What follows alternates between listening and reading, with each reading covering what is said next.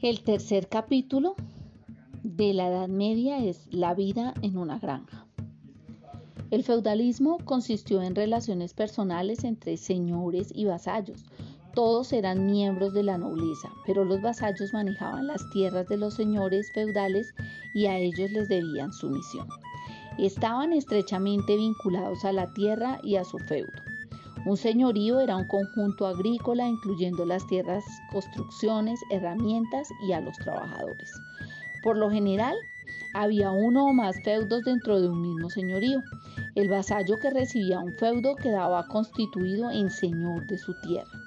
Estas existieron con anterioridad al feudalismo, pero gradualmente llegaron a formar parte del sistema feudal.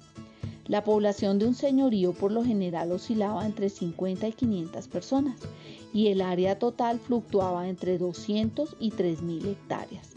En muchos aspectos, el señorío era autosuficiente, es decir, podía suplir la mayor parte de las necesidades de sus habitantes.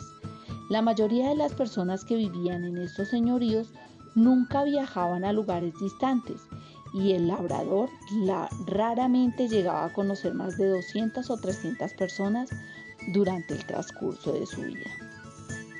Esta lectura es tomada de la historia de la humanidad de Rosell.